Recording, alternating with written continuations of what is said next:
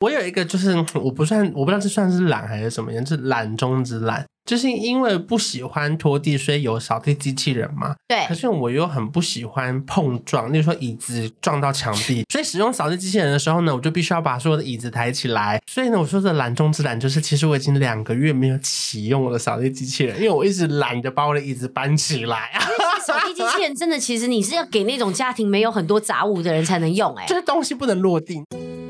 礼拜一的早晨，欢迎收听《负能量周记》。等一下，你干嘛抢我台词，还模仿我的语调啊？你在抢我的破口吧？现在怎样？一大早要吵架就是。我是秉持着负能量周记的精神，一早就要吵给大家听。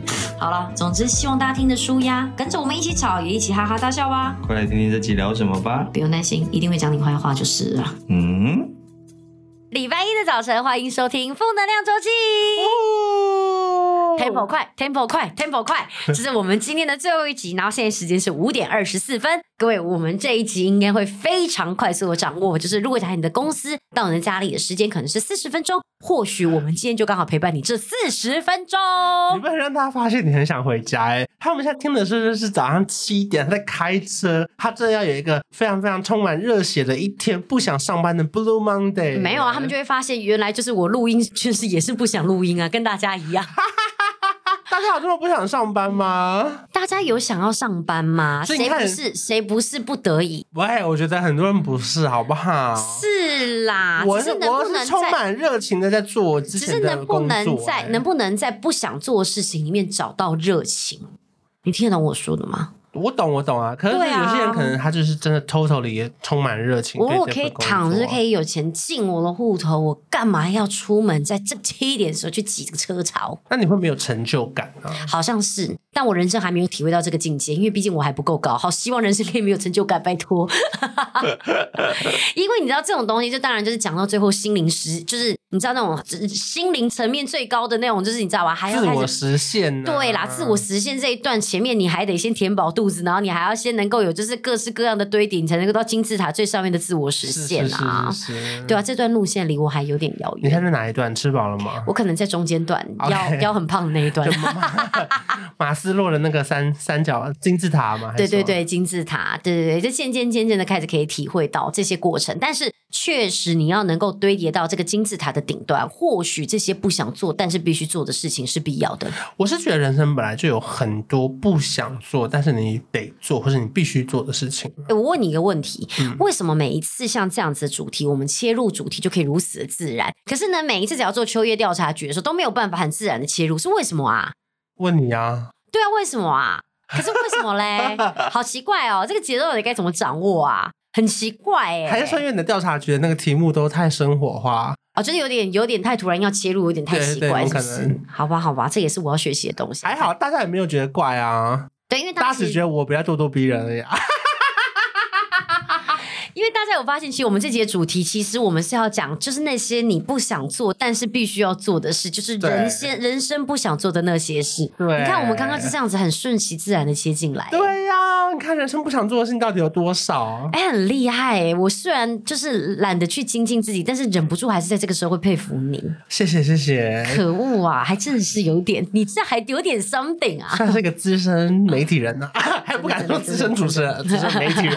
对对对对，真。真的也不敢说资深啦，你还有在主持什么吗？除了 podcast 以外，可是就是真的，大家其实真的很多东西都会是那种你并不想做，但得做。因为这件事情其实发想也是在，你知道这件事情发想很好笑，所以你一直叫我写访纲，我想说好不想写，好不想写。然后你突然就说，那不然这样子，我们来做一集是那些你不想做但必须做的事。像你现在不想写访纲，你不想写，但你得写给我。而且他现在就是越来越逼迫，他就说记得给我访纲哦，记得给我访纲，等你哦，等你哦。诶，今天要给我访刚吗？好的，好，我就说好，那我睡觉前给你。他说 OK，好，等你哦。你知道，他就一直在不停不学不学不学，然后后来我就想说，好，这个主题确实好像蛮切合我的。对，反正是我还不能跟你聊天呢，因为我一跟你聊天，你就会已读我的讯息之后，我们就会开始聊别的，然后你就会以为我忘记这件事情。可是我其实没有忘记，可是我又不想要一直三催四请这样。嗯，所以我就会想说，哎，他在跟我聊天呢，他应该忘记就是我要写访纲这件事情吧？他的新招就是丢 IG 小盒子，真的耶！而且 IG 为什么现在要开始提供那个绿点点呐、啊？我有没有上线？好像大家都看得到，对不对？我不知道能不能关掉。哎、欸，我我其实看不到别人的，可是好多人可以看得到我们的。哦是哦，对啊，因为像我们是公众人物，我不知道范格维看得到我的，可是我看不太到别人的。但是算了，因为其实我也不会特别去，我不是那种会去特别盯说奇怪他为什么不回我讯息，奇怪他明明在线上的那一种。我好没，因为我没这个机会，我没，我只有被别人盯的份，我没有去盯别人的份。反正现在要聊天，我就只能就是传 IG 给你，因为至少那个你的 Line 的那个还会停在哎、欸，给我反刚哦这样子。对对对，早上早上起床看到就是刻意不点开你那个点点。至少我们现在先从一些比较人生不想做的杂事开始好了，因为我们这势必会慢慢聊到一些工作层面呐、啊。一定一定。最不想做的当然就是洗衣服、拖地板。哦，洗衣服好烦哦。你你觉得家事里面哪个最讨人厌？呃，我我其实我其实真的最讨厌洗衣服，我最讨厌折衣服。洗衣服、晒衣服、折衣服这一系列就是三三洗系列，我真的哦，我真的跟衣服有关，我都好讨厌。还有就是衣服买了之后把它，就是收完之后把它放进衣柜，没空间，你知道吗？我衣我现在沙发后面都会堆满衣服，因为真的没空间了。我有一个就是我不算，我不知道这算是懒还是什么样，是懒中之懒。就是因为不喜欢拖地，所以有扫地机器人嘛。对。可是我又很不喜欢碰撞，例如说椅子撞到墙壁，所以我一定要把椅子全部抬起来。你有确定你不喜欢碰撞吗？啊、呃，就是家具的部分是这样。哦。人体的部分的话，啊，就再看看啊，可可可以 get get get。我们以和为贵。以不以不碰撞为，就是你知道那个，你知道那个扫地机器人会把那个椅脚撞去那个墙壁，然后墙壁就会留下一个痕迹。哦。所以使用扫地机器人的时候呢，我就必须要把所有的椅子抬起来。因为它有一次空气清新机的那个线，我没有把它拔起来抬起来，结果扫地机器人就把那个电线全部卷进去，然后扫地机器人就有点也没没有在故障，可是就是我出门的时候它就没办法扫完，因为它就整个人卡在那边。哦，是哦。所以呢，我说的懒中之懒就是，其实我已经两个月没有启用我的扫地机器人，因为我一直懒得把我的椅子搬起来。扫地机器人真的，其实你是要给那种家庭没有很多杂物的人才能用，欸，哎，就是东西不能落地，你知道一落地扫地机器人，它就会扫进去啊。像我们家很多玩具就不能够用扫地机器人，嗯，因为扫地机器人就常会卡住，然后那个玩具乐高或干嘛可能会卡到那个机器的那个小细缝。所以我家真的不能用扫地机器人。可是扫地机器人真的很干净，如果尤其是扫拖机器人，因为你知道，尤其是沙发上面，你根本不想趴进去，或是你那个沙发上、沙发下面，有时候你拖地的时候，你根本不会弯腰嘛，对对对，或者你会把灰，你会把灰尘推进去，对对对对对，看不到。可是扫地机器人它是连里面的那个每个一角落一隅都帮你洗刷的很干净。哦，这样讲好像也是，似乎还是得用。但是你看，你买了你也没用啊。我有用，可是我就不知道我最近懒中之懒，就是我连那个椅子都懒得抬起来。我觉得很烦，还是算了啦，反正你就不要管它，碰撞就碰撞。我还买那种自动会换水的哎、欸，怎么自动换水？你说它回去之后，它会那个回回家之后它会换？对对对对对，因为之前有一些扫地机器人，它是你要把水加在那个机器里面，对对对，水量有限，所以你可能拖到一次的时候水就没了。嗯，可是我现在买的是有水箱的，是它要回去它的主基地，然后把水抽走，然后再换新的水再出来。好吧，那我觉得这个心情大概就很像是，假设我真的要用扫地机器人之前，我得先把小玩具给收干净。我就懒得把小玩具给收干净的时候，我就懒得用扫地机器人。最后就卡在我一直懒得把那个椅子抬起来。嗯，果然就是做任何事情之前，好像都还是会有一些阻挡自己的那个心魔啊。可是吸地板我还是没有妥协，我还是很爱拿吸尘器一直吸、一直吸、一直吸，因为我觉得至少灰尘还是要把它吸走这样子。哦，好吧。嗯、我觉得我觉得以家事系列，我觉得拖地应该是我觉得最麻烦。有一个我觉得个人觉得不算家事，可是是每天。日常的 routine 是一个我个人觉得很麻烦的，一个是洗头，嗯，哦，每次想到就是就是洗澡这件事情，就是也是你知道会躺在沙发上面就纠结很久，想说啊好烦哦，好累哦，啊要去洗澡吗？好了好了，算了算了，去了去了去了，嗯，就是你知道洗澡是需要一个勇气的，还有一个就是勇气，要勇气，没有那勇气吧？需要勇气，因为你很需要把自己就是从那个就是还在玩手机发懒的那个状态，就是。赶走，然后你要走进厕所，然后开始要大张旗鼓，就是弄很多东西。嗯。还有一个就是，我个人觉得洗完澡就睡觉前。因为你知道女生其实都需要抬腿，对对，抬腿这件事情好烦哦。这你不抬腿又不行，你不抬腿隔天腿就会胀到不行。嗯。可是你抬腿又觉得好麻烦。可是你说抬腿有什么麻烦吗？其实也没有到那么麻烦。但你就会想说啊，还有这件事情没做哎，啊，好烦哦。然后所以你就会在睡前的时候就开始这边刮脚啊或干嘛的啊，然后想让腿放松啊。最后决定要抬腿那个 moment，你还想说，哎，好，好来抬腿来抬腿啦。那就抬完之后，其实你就觉得这也没什么，可你就觉得好烦。就这是我个人觉得人生很麻烦的一些小琐事。除湿机要倒水也很烦。啊，除湿机，因为我很爱用除湿机，可是光把它拿出来，然后拿去那个洗手台倒水，这个其实蛮累的。有时候它哔哔哔哔哔，然后你就会这样一直想说，哦，它满了，而且它会渐弱，哔哔哔。它它就它就这样说，呃，满了耶，好像该倒，嗯，好，到时候再说好了。先这样。对对对对对对对对，这就是其实你知道非常非常小的事情，可是就是确实也是有一点不想做，但好像得要做的事。最烦大家就整理衣柜吧。衣柜真的好讨厌哦！衣柜真的很烦，因为你一整理你会丢很多，然后丢很多就开始买新的，然后又又两天后就放不下。就想说奇怪，因为我之前不是有办那个二手拍嘛，想奇怪，不是才刚办二手拍嘛，怎么突然又满啦？而且满到不行哎、欸，真的根本塞不进那个衣柜里面哎、欸，好困扰哦！真的是女生的衣服永远都缺一件衣柜。哎，那你跟我讨论干嘛？啊啊啊！而且我刚才讲错的是衣服缺一件衣柜，不是是衣柜缺一件衣服。而且包包柜明明也没有包包柜，但是永远都缺好几个包包，包包最后都只能乱丢。人生不想做的事情真的好多哦。嗯，收拾家里啊，这些真的都是。就从小甚甚至就是，比方说像呃，比方像帮猫咪挖那个猫大便这些事情，我也都觉得很小琐碎的事情，可是你又不得不做。那帮小孩那个挖大便呢？小孩的大便不用我挖，他们现在可以自己挖。以前啦，以前拍痰不是很多妈妈会拿那个嘴哦，嘴巴吸他的鼻涕出来吗？哦，对啦，对啦，经历过的时候吗？有啊，有啊。你用嘴巴吸吗？没有，不是用嘴巴，会用那个机器。小机器。可是我曾经有一次，那个机器吸的太大力，就我一吸的时候不小心，他们是一个管子，吸下来是一个盒子，对。然后那个盒子，然后我还有一个。孔其实另外一个孔是接我吸的，结果呢，我吸太大。你是负责把他的气吸过来。对，他就是用一种真空的概念，你懂吗？一个是插在他鼻子里面，然后我这边吸，然后让他整个真空之后，他那边就这样被吸下。对。那照来讲，其他是要有一个，你不能太大力。对。因为你太大力，我有一次就太大力，就我一吸就他那个鼻涕噗就连到我这边，然后我就吃到我儿子的鼻涕了，好恶心啊！你吞掉还吐掉？当然吐掉啊！可是从那天之后，我就知道说哦，不能太用力吸，因为可能小朋友也会不舒服。这个一吸到嘴，我真的，我可能就是以一种就是要拼一百米，就是第一名的心情去吸吧。想说我要杜绝你的所鼻涕，就发现就是不小心就吸到了，好恶心哦！告大告诉大家做事情不用太拼命。这跟你那个你妈妈电到奶头的故事是一样的。有一样吗？这不一样吧？电到奶头是我爸 Naughty 啊，这边挥挥挥挥电到我妈奶头。对啊，欸、我真的为这个节目真的分享很多，连我妈奶头被电到，我都把它讲出来。我们把我们的人生的琐事都这样分享给大家，哎，对啊，只希望大家可以给我们就是很热情的评价。好了，那工作上嘞，就是先撇开，因为我毕竟生活上有很多不想做的事情，可是这个其实是你。懒惰，或者是你得去做嘛？因为我们很常讲说，你到底是不是勇敢或勇气，包含你有勇气去洗澡这件事情。可是我觉得，像我自己的勇敢，勇气去洗澡，想的好冠冕堂皇哦。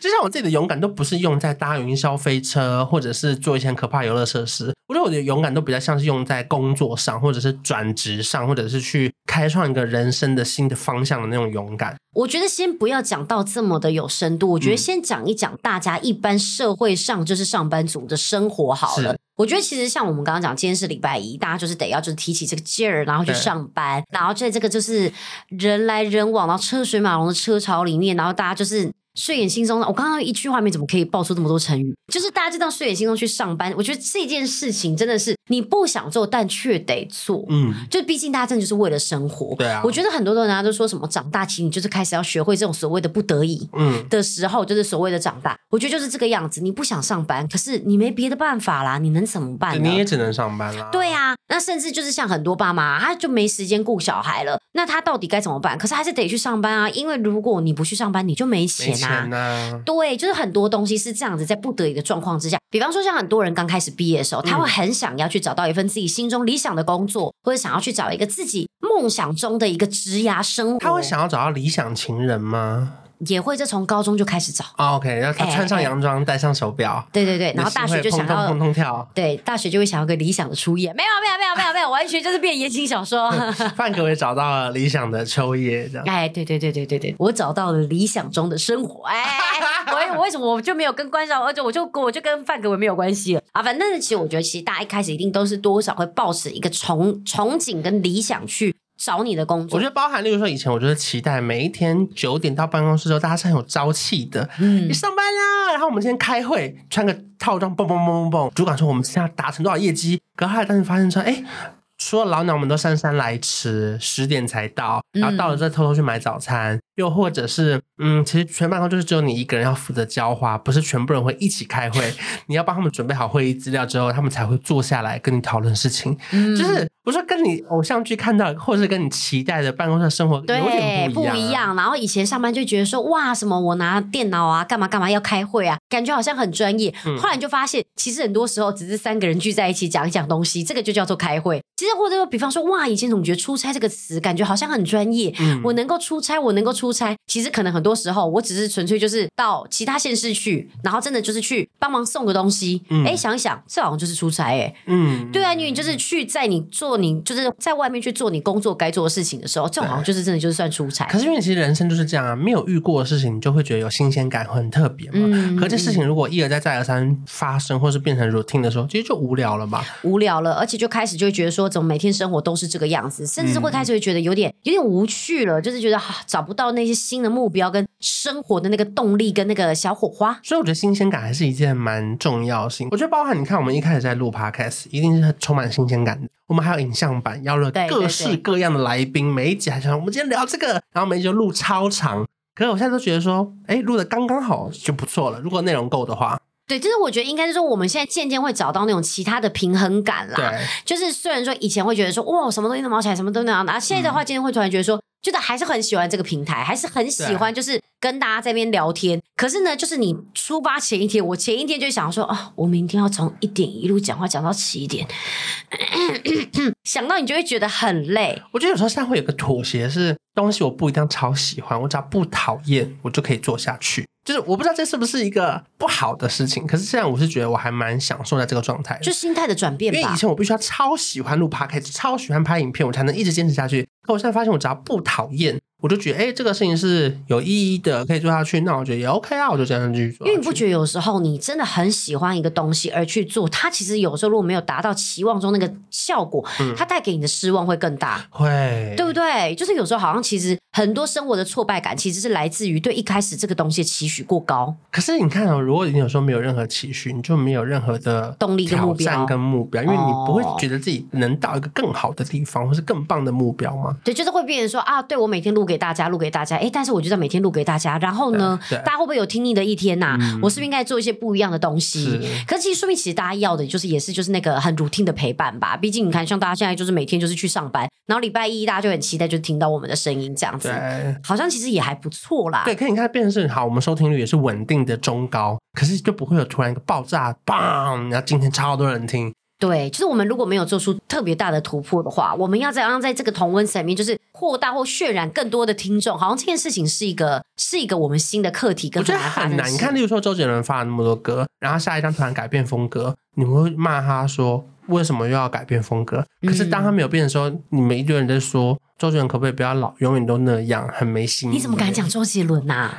因为他太远了，是不是？不是，因为之前不是有很多讨论串，就在讨论说周杰伦到底应不应该维持周杰伦的风格，哦、还是说他变了一个风格，就别人说啊，周杰伦已经不再是那个周杰伦了。啊、就是我觉得这些都都是听众在讲啊。对啦，会不会是周杰伦根本觉得老子根本就没变过？我就是有想法我就写歌。嗯嗯，那他到底是要写他自己觉得厉害的歌，还是写你们想听的歌？那这又是另外一件事了吗？哦、呃，就像是我现在，我觉得我现在最近就是刚好有一件事情，我觉得是一个。我常常在想到底应该怎么办，就是像我现在不是又在做回衣服了嘛？因为我现在时间比较多嘛，因为我就是我现在有比较多的时间可以就是在 focus 在这一块。嗯，那我现在就是还多加，就是比方说我有去批货。嗯。哎，我老实讲，其实批了很多衣服，并不是我自己每天穿衣服的风格。我得老实的承认，嗯嗯、虽然这个是我自己去为大家批的衣服，嗯、可是批了很多衣服，并不是我的风格。是什么风格？是我幻想你们会买的风格。嗯、那很多人就是说，没关系，你就批你喜欢的衣服。我要老实的讲，我的我喜欢的衣服，我批了，你们真的不爱。嗯，因为我喜欢的可能是超级夸张，oversize 那种，真的是肩膀掉到可能真的跟男生男生三叉 L 都可以穿的肩膀线的衣服，我喜欢。可是对很多人就会说哈，可是那个比例又不够好哈，这个穿起来会不会看起来很快？这个东西会不会穿起来看起来感觉不显瘦？可是因为我个人在穿衣服，我没在 care 显瘦的，嗯、我没有在 care 比例的，我在乎是要看起来那个时髦度要够。可是可能很多人他们其实在在意时髦度之前，他们在意的是身材的比例，对，看起来瘦不瘦，能不能性感。可不可以引起男朋友的那种疼惜跟怜爱？哦，oh. oh, 你知道这个真的好难，所以我最近就一直不停的卡在那个是，我到底应该要做的是大家会买单的衣服，还是要去做那个有我个人风格的衣服？嗯，我跟你讲，这个是我最近一个就是一直很纠结跟很难题的事情。可是最后可能就还是会找到一个平衡。目前还是偏向就是大家，就是、当然还是我偏向中性的风格的同时，可是我还是会去走就是大家。对，可我说最后一定会达到一个平衡，就是你发现大家买什么。可能你里面有你喜欢的时候，它最后最后会达到一个平衡。对，就这个这个是我要先要摸索啦。各退一步，嗯，就是就是你有次爱的，可是大家也不是最爱的。对对对，呃，有可能，有可能这样才会有你自己的品牌定位吗？对，因为其实我就常就就我因为我也觉得很羡慕说，哦，好多人他们其实披衣服，不管什么衣服穿起来都有他的风格，好棒哦，很希望就是有一些衣服怎么穿起来都可以有我的我的那种味道或韵味。嗯、可是我又觉得我喜欢的东西有时候真的是大家普遍真的过度中性，不是、嗯、还不是大家能够接受的。所以其实这个就是也是我最近刚好碰到的，就是小难题跟课题，也跟大家分享一下，就是微微就是在那个。我其实没有那么想披这些衣服，可是确实这些是大家喜好的，而必须去做，你懂吗？嗯、对，就是不得不讲，大家其实能够看到的是日常可以穿搭的衣服。对，对啊，这个这个是一个，这个是一个重点。大家买衣服本来就是要买日常穿搭的啦，对啊，所以就是这个也是我现在正在就是。努力走的那条路啦，是，所以，这边刚好就是分享给大家一下下。我觉得就跟我们一开始在拍影片一样，就是你一开始拍你最喜欢的影片，然后厂商开始制录之后，他们有一些要求，然后一开始你会很兴奋啊，我跟这厂商合作了，可到中间你当然会觉得说。还是不要结算了。会，就是你会觉得，如果你要求这么多，然后拍出来是这样，那这个影片就不像是我的影片。这个就是你看，就我们其实也是有我们的就是难处在啊，对啊，就有时候就是风格就是被越调越越调越奇怪的时候，我们也会有点小迷失。真的怎么办？还是得要赚钱呢？不是，你还是要找到这个热情的所在啦。因为我觉得一定会有很多很多你不想做的事情在里面。包括你看，我之前在当记者的时候，有很多不想去的地方，一些殡仪馆呐。然后急诊室啊，嗯、可是就是你知道这工作还是有好玩的时候，或者是还是可以采访到很多大明星，或者是我觉得写很多很有意义的报道的时候，我还是在那一刻我会觉得哇，原来我又又做了一件有意义的事情。嗯，但就是确实必须要在。就像你讲，就是虽然你有想要做的事，可是确实也是要去做那些像你刚刚说，可能去殡仪馆啊，或者说去急诊室这样子的新闻，就是还是得要去从这些事情上面去堆叠。因为你看，你希望你的报道有人看，那你当然就必须要在一个比较主流流量的公司。对，因为如果说你在一些就是说，真的是它是那种深度报道的网站，但还是很知性的，嗯、可是它有时候可能撑不了几年，因为它可能没有那么多广告商，嗯，那它就没有办法营运下去。所以你看，就是。我觉得真的是有一好没两好哎，嗯，就是或许你能写的东西是很棒的，没有人管你的，可是看的人有就没有读者了。对，你可以维持自己的品味跟风格，但你写给谁看？可是你原本想要做的是影响更多人，或是分享一些好的能量或观念的时候，那这事情就有点冲突啦。对对对对对，可是没有人看呢。以前很多人他们想要哦，他以前在当地下 rapper 的时候，拜托他看谁不爽就屌谁，他以前根本就是大钢炮，你看他现在什么都不敢说，因为他以前他真的在那边泡人家的时候。没人知道嘛，就是没有引起这么多的波澜。可是你看他现在，如果假如他在一个公开场上，他还是这样子继续的去。炮火别人，或许有些人会觉得这是一个不良的影响。可是这真的是碰撞出来的，嗯、他一定要，例如说这么用力的做自己，结果发现掉了一个很大他在乎的工作，对而且必须他在乎哦。如果他不在乎的那个工作，五百万他也不 care。嗯嗯，就他可能只是某一个他就是很喜欢的品牌，嗯、然后最后卡在一个品牌的某一个长官，因为可能窗口都很喜欢他，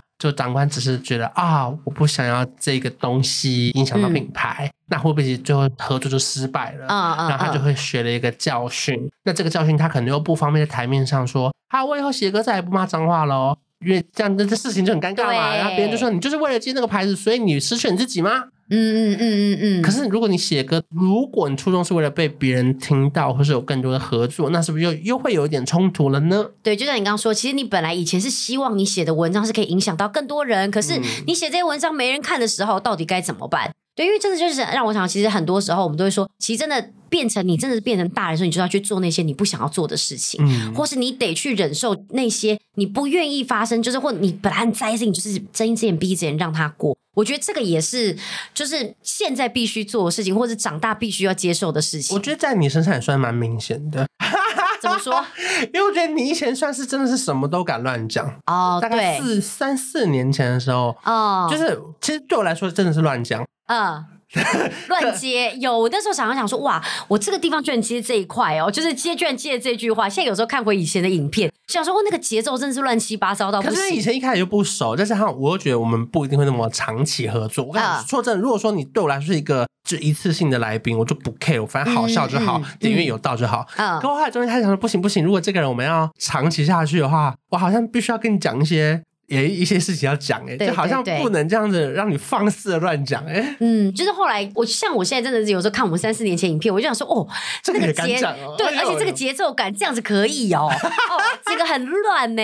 可是其实或许那个时候我的特点跟我的我的我我好笑的地方就是在这个对乱七八糟突如其来，就是不知道为何会变出这一句话的那个 tempo。对对，可能那个时候的我是就是好笑就好笑在这里。对，那可能甚至很多人是因为那个节奏而喜欢上我的。对，可是渐渐渐渐的我也没办法再继续维持这个节奏，因为维持这个节奏的同时，我不停的就是被有些不能接受这个节奏的人而骂。对对，那真的骂久骂久骂久了，我就想说，哎，好像真的其实他好像似乎不喜欢，那我只能改掉，因为我没有听到更多喜欢的声音。或者其实就算有喜欢的声音，可能这件东西造成的影响其实是大的。就是你除了那个同温层跟那个演算法之外，就会变成这样。比如说，可能你看我们两个很多以前聊天影片，我们自己觉得很好笑很赞，可能某一支影片不小心跑起来到六十万的时候，就开始有人说观赏会一直插嘴那个来宾，对，或者是就是哎，秋叶这个人为什么以偏概全，或者是代表所有人讲这些话？对对对，什么什么价值观偏差之类的，对对，对，对，对对，我们就会开始突然被骂了。那哦，这个时候就。发现啊，其实真的还是有一些话，在脱离同温层的时候，其实大家可能是没办法接受的。对，或者因为他不认识你，所以他你看你根本不用想象他会知道你的任何风格。他就是因为这个主题或这个标点进来看这件事情，才会发生后面一连串的一切嘛。那你自己觉得会有绑手绑脚吗？这个修正的过程到现在，我觉得现在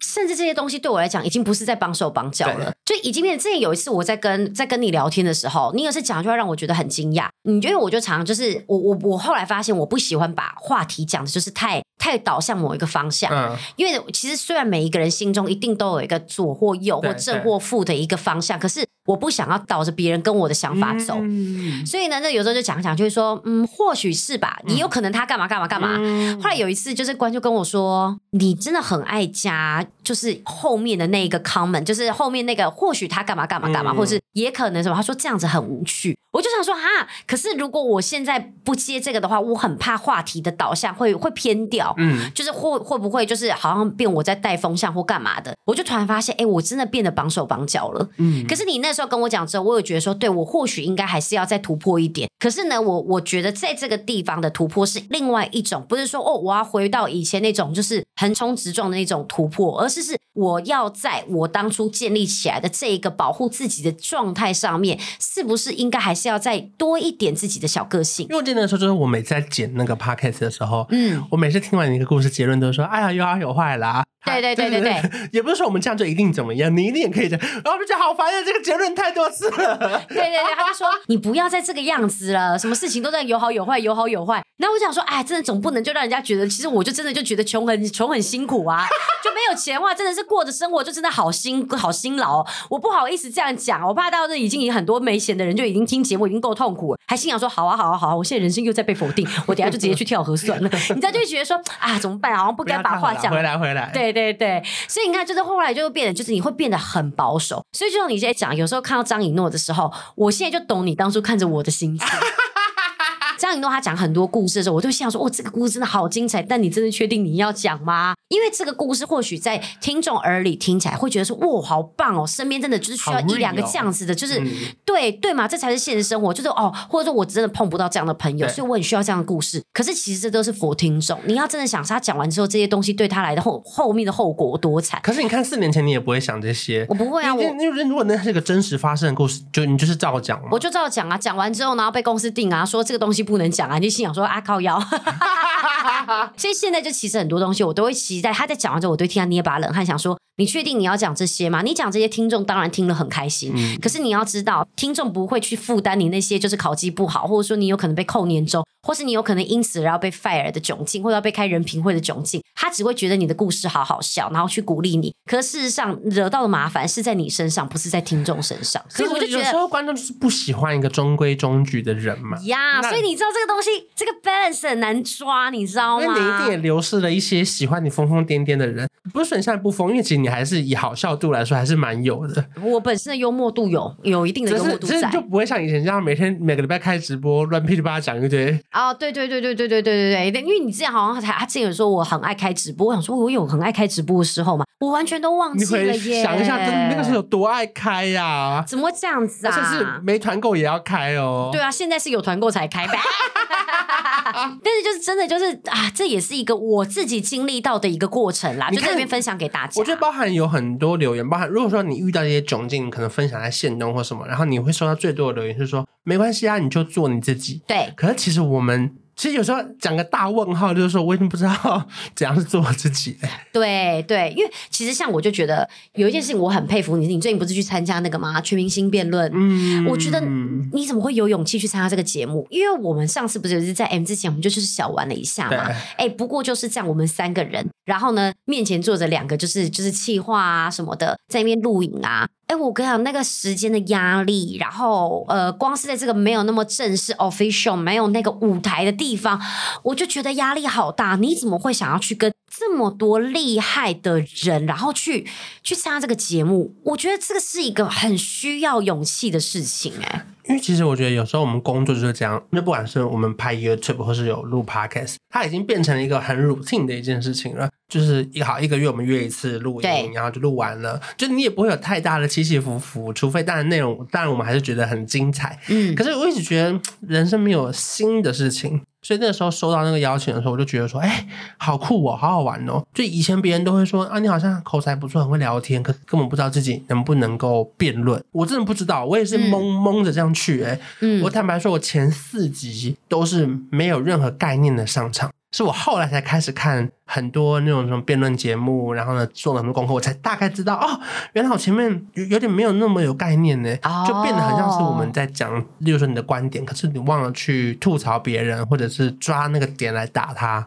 哦，就是可能你后来有发现辩论的精髓这样子，可是那个真的压力超大，因为等于你看哦，就像我们刚刚前面讲的，我们都在我们自己的舒适舒适圈，为我们自我们的同温层，我们的频道，我们的 podcast，嗯，可是你是直接跳到一个，就是甚至可能看很多这个节目的人，他喜欢的是 A 明星，他喜欢是 B 明星，嗯，他刚好看到你了，他甚至连你是谁都不知道，嗯，对，他现在他突然看到你了，他可能觉得说，哎，这人口才不错，但他这个论点我不能接受，对，或是哎，这个人每次出来讲的论点我都觉得很瞎掰，对。他就是为了反驳别人而反驳，他根本没有自己的论点，他只是喜欢抓着别人的尾巴狂攻击而已。就是可能会有人就开始会出现这样子的声音，甚至其实，在那个有要淘汰的机制里面，甚至就是就算没有淘汰，他只是最后可能要帮你就是评说哦，你第几名第几名。哎，其实我觉得这个都是一个很大很大的压力耶。中间其实一开始我每次都想说算了，被淘汰就算了，反正就没钱就好了嘛，嗯，就是下次就不要录了嘛。可是到中间有为走心哎。就你会觉得说，我都努力成这样了，你要淘汰我吗？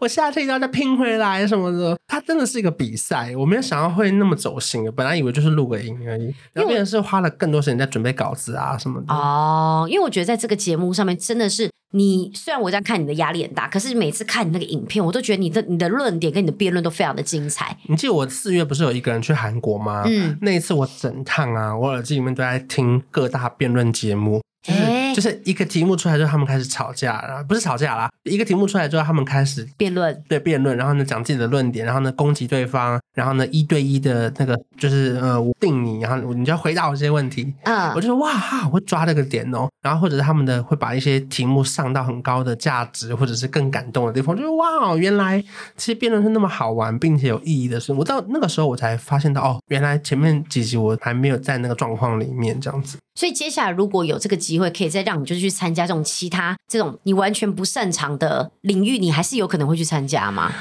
呃，只要比赛不要高空弹跳就可以，因为我很怕高，然后我也很怕那种很累的外景。可是像这种比较偏动脑的，虽然说心理压力很大，可是我到现在回头看，其实还是蛮好玩。虽然我们已经全部录完了，对啊，算是好好玩的哦。因为我觉得那个心理压力就是一个我像我个人本身就会克服不了，因为其实有时候我就看一些工作邀约会问我要不要去主持，嗯，我都会直接拒绝，因为我觉得我做不了这件事情，我是没有办法，我我就是没有勇气去跳脱那个同温层的人，嗯，因为我要老实承认，就虽然我们常常会觉得说，哎，好像就是真的要有勇气才能跳脱那个同温层，然后呢，所以我就觉得说不行，这东西我不擅长，因为我自己会有一个，我有一个压力，我会觉得说，这东西如果我做不好，我凭什么去去答应下来？嗯，那甚至还去收人家的钱。那虽然很多人就说不会啊，那你收人家钱你就把它做好嘛。哎，可是说真的，很多东西好或不好，这个就是 depend 不是在我自己这边呢，就是决定权是在。别人的心理，所以我有时候就会觉得说，哦，这个东西哦，你那很看别人想法，这个我真的，我这个压力我承受不了，我没有办法。不过我还是看到一些留言，还是蛮感动的。嗯，就是例如说，他们可能没有在看我的 YouTube 或是我的自媒体啊，他可能就是印象停在我很多年前跟明星很疯的访问，嗯嗯，然后他们看完辩论节目的时候，就会留言说，没想到关韶文好像还蛮有深度的，嗯，或者说他居然看到这一面，我就觉得哇，对耶。所以其实我再次提醒我自己，就是把自己要看得再更小。就你不能因为说啊，这三年你出了书，然后你觉得你分享了很多你的观念，可是其实他们就是不会知道这件事情，因为你不能觉得自己讲过哪些话，我不想再讲一次。可是对他们来说都是一个全新的，然后很有新的新鲜的东西。因为我觉得虽然说大家都认识你了，然后你很多时候就是拍一些你自己频道风格的影片，大家都看很习惯。可是你在这个节目里面碰撞出了一个大家不认识的你，或者说一个不一样的你，真的是让我你知道，其实那个韩国综艺节目有个女生叫李咏芝，嗯，她就是是一个 rapper，然后他其实已经是明星等级的了，然后大家也都知道说他之前是参加比赛出来的，很厉害。然后就他有一段时间主持一个综艺节目之后，在韩国真的爆火，因为他真的效果真的太好了。其实他已经到已经算是我觉得韩国大家就是如果影片出来，大家都很喜欢那种等级。可是他突然又再去这个综艺节目，就是他突然又再去参加了一次一个全部都是 rapper 的比赛。嗯、有人就在海选的时候看到他就说奇怪诶，啊你就已经这么有名气，你过来跟我们抢这个东西要干嘛？嗯、后来他就他就来，他就自己就解说，反正他也就说他知道说他自己也是比赛出来，他也知道他现在出来可能有人会觉得说你就已经有名了，你已经出道了，嗯、你还来跟我们抢这个机会干嘛？可是他就说他觉得他他那段时间他突然有点迷失，因为他觉得他自己没有在进步了。嗯，他想要在希望可以知道说自己的极限在哪，所以他再一次在这个很大的压力的这个比赛中去参赛了，因为他想要激发出更不一样的自己。嗯，结果在这个比赛里面，他真的做出非常非常多我觉得很棒的音乐，然后做出很多不一样的合作，所以就变成他的。常常你去打他之后，你可以听到更多很厉害的歌曲，你就会觉得说真的很庆幸他有来参加这个比赛。如果他没有参加这个比赛，我就听不到这么多棒的歌曲。所以你就还是会感谢说，因为你刚刚就讲说，就是有一些人觉得看了以前几天就是看完全娱乐的你嘛。可是现在看这个影片就会发现说，哎，你有参加这个节目才知道说，原来你有一个这么有深度的一面，甚至也是很多人因为你这个有深度面，才听到有很多不一样的论点，甚至你的论点就改变了他了。嗯，说明他们可能因为这个样子而有受到影响，就会觉得，哎，可能真的真的还是。突破同温同温层就是这样，勇气做下去还是有有值得回收的地方啦。我觉得你这个 rapper 的故事很像是那个王心凌去参加浪姐啊，就是你会觉得他出道很久了，也不有需要吗？对，对你会觉得有需要吗？干嘛这么累？你本来已经顶级，你会不会这样到最后就一蹶不振，反而被打下来？可是谁知道那一夜就是翻红，就是翻，就是他再度到一个高峰。你看，所有的王心凌男孩女孩连洗车都在跳舞，然后什么看老公也要看老公偷跳，没错。以前我们那个大学时代的回忆，都已经觉得只是老人家，但因为他这样一刷新之后，哎，现在年轻人也知道爱你在干嘛，大学生也在跳爱你。我觉得身为资深老粉，我真的觉得很感动，是因为其实中间你一定会有担心，就是说小巨蛋会不会以后都开一场卖完就已经很棒了？嗯、可你看这次小巨蛋九月要开，他卖了两场哎，而且是他一次公布的场次是二三十场，是不同的城市、不同的地方，是我说哇，那个火红的程度实在是就更上一层楼。我就觉得哇，真的好替他开心哦。嗯，就是会，而且会觉得说，就是替他开心，同时也感谢他，就是再次这样出来，又让你有一些不一样的东西可以再看了。就还好他有去做这件事情，对对对对，才有这么多更多的火花，然后新的机会啊什么的。对，但是当然就是碰到他，看到他就是是受到挫折，或者说就是有一些就是正在正在挣扎的时候，你也会替他心疼，然后就说、嗯、啊，他也当初曾经是就是铁天后等级的了，有需要这样吗？在这个节目那么辛苦吗？连表演一首歌都要用抽签抢来的，还不能选自己想唱的歌？对呀、啊，然后还要去挑战那些根本就不是他风格的东西，你确定吗？效果会好吗？好怕砸哦！就是你知道，好期待这次演唱会哦，星星点灯。哎，但是我还是要强调是，我觉得虽然当然很多时候我们是鼓励大家可以去突破一些，就是同温层，或者说去做一些就是脱离舒适圈的事，可是我必须要讲。嗯其实曾经我在我还是一样，就是在以前就是很享受在自己生活的。我其实都一直是很享受在自己现阶段生活的人。嗯、我其实曾经的时候有一个想法，我也很想分享给大家，就是虽然我们很常会讲说，哎，你要去突破同温层，嗯、可是其实不代表说你没有去突破而一直选择每天待在这个环境的你是没有勇气的。嗯，你不要因为这样就觉得自己是一个很。啊！你看他们都在进步，我现在这样子会不会感觉好像很没用？嗯，就你不要这样想，因为我觉得其实留下来也需要勇气耶。没错，我觉得其实真的选择要留下来的那一个人，你其实是需要勇气的。你看着大家，嗯、你突然觉得天哪，他们就是这样子去突破哦，他也这样成功了哦，他也干嘛干嘛干嘛。可是呢，你留在这边，其实也是要需要足够的勇气，你才会一直选择定在这个地方。我想起来一个例子，我不知道你有没有印象很深刻，是很久以前《麻辣先生》，你有看过吗？麻辣先生我看过，但要看你说哪一 part。你记得那个时候，因为不管是电视台还是合约，有些问题是大部分的麻辣先生演员都被挖角去从华视到中视开了另外一个系列，就麻辣高校生。哦，我知道，就什么张善伟啊、潘玮柏啊，全部都过去变成麻辣高校生，只有杜诗美留在麻辣鲜师。嗯，我不确定是因为有感恩的心，还是没被挖角，还是自己思考过后决定留下来。而他留下来重启的那个麻辣鲜师，他必须要带领一批所有新的演员，然后才能成为一个新的麻辣鲜师。你刚刚讲完之后，我突然我像鸡皮疙瘩哎、欸！哎、欸，你这个举例举的很好哎、欸！我现在就鸡皮疙瘩，我也是哎、欸，我奶头站起来了。你们要看吗？就是、哦，没有要看是不是？对不起，你想就是所有人就觉得哇，他们好厉害，被挖角去麻辣高校生。对，而你一个人留在麻辣鲜师的时候。你你愿意做下去吗？因为很多人会选择放弃，说那我也不要演了。有人就觉得说哎，算了，这节目就砸了啦。对对，哎、欸欸，我觉得举例举的很棒哎、就是完完全全就是把我刚刚讲，你谁谁说留在原本的这个地位置的人，他是不需要勇气，他必须要带领一批新的演员，甚至我们根本不知道他是谁的人，去、嗯、重启新的麻辣鲜师，他要对抗那些所谓老班底的麻辣高校生。对、啊，我不知道年轻人有没有看过，可是我觉得相信跟我们年纪差不多。你讲了我就想到，你讲我就想到。对对对对对。一起努力！哎，他们那个去那个学校在哪里啊？在龙潭。光启高中啊，对啊，光启高中，没错没错。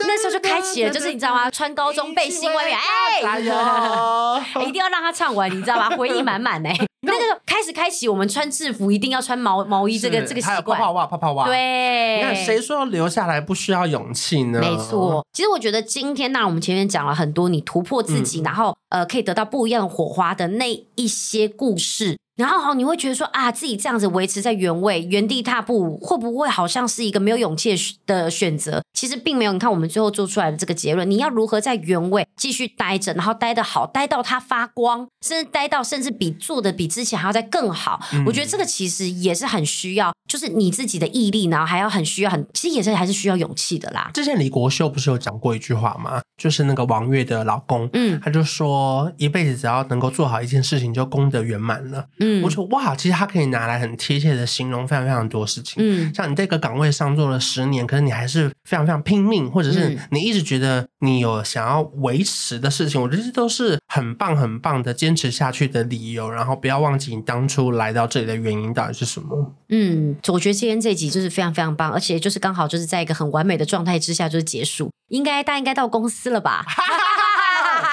总之就是喜欢这集的话，就是还是就是记得分享，然后帮我们更新。伟大！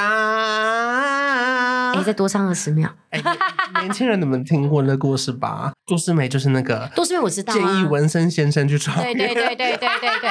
可是我刚，但我刚才想跟你讲，其实我真的已经你没讲，我都快忘记，就是那个高校生这个节目了。就是因为你知道那个，可是你忘记有这一 part。没错。然后你一讲，我就想到了，对，大量跳槽。对。但你我其实真的只记得麻辣鲜师。那时候也忘记，不知道做什么到底要不要留下来。就还这个结局是这样说，哇！因为那好像真的只有他跟那个谁，好像是不是教务主任，还是是那个老师有留下来？黄主任是不是？对对对，好像就只有好像就只有他们几个留下，其他全部都都离开了。对呀。跟你没讲，我都忘记有麻辣高校生这个节目。对呀，大家帮我们打五颗星，我们下礼拜见喽，拜拜。